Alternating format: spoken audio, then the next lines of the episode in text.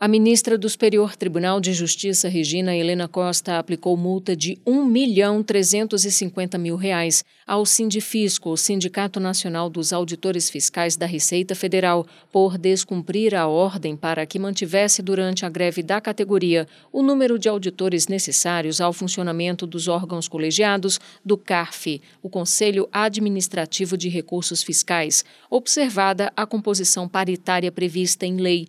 No início deste mês de dezembro, a relatora concedeu parcialmente a tutela antecipada requerida pela União para determinar que o sindicato assegurasse a manutenção do quórum paritário necessário à realização das sessões de julgamento dos órgãos colegiados do CARF, sob pena de multa de 30 mil reais por sessão não realizada. Apesar da decisão, a União informou nos autos o descumprimento reiterado da tutela de urgência concedida. Já o sindifisco alegou que não houve o descumprimento da decisão liminar, pois foi garantida a presença de um auditor fiscal por turma de julgamento, a fim de atender o quórum previsto no artigo 54 do Regimento Interno do CARF.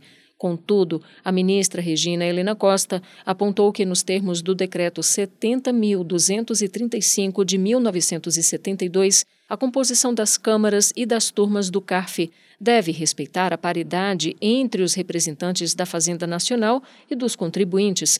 O objetivo da norma, segundo a relatora, é assegurar igualdade nos julgamentos dos órgãos colegiados, sob pena de comprometer a natureza e a finalidade do Conselho. Para a ministra, a previsão regimental a qual fixa um quórum de votação por maioria simples para a decisão dos órgãos colegiados não autoriza o descumprimento da norma de composição paritária entre os membros.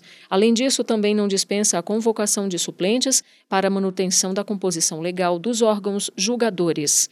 Do Superior Tribunal de Justiça, Fátima Uchoa.